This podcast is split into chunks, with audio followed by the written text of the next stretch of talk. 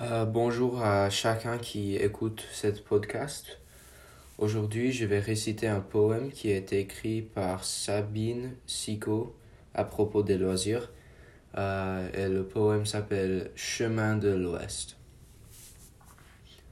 Pour qui vous a-t-on fait grand chemin de l'Ouest, chemin de liberté que l'on suppose tel et qui mentait sans doute? Espace où surgit le papot de pelt où le noir séquoia cerne d'étranges routes, où la faune et la flore ont de si vastes ciels que l'homme ne sait plus à quel étage vivre.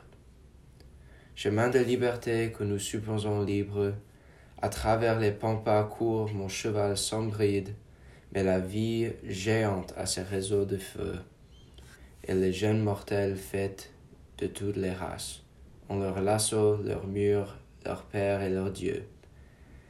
Des trois puntas à la mer de Sargasse, Amérique du Sud, du Nord, pays taison d'or, des mines d'or, de l'or, que fait l'homme libre et l'esclave. Le pampero peut-être ignore les étraves et l'aigle boréal, les pièges du chasseur.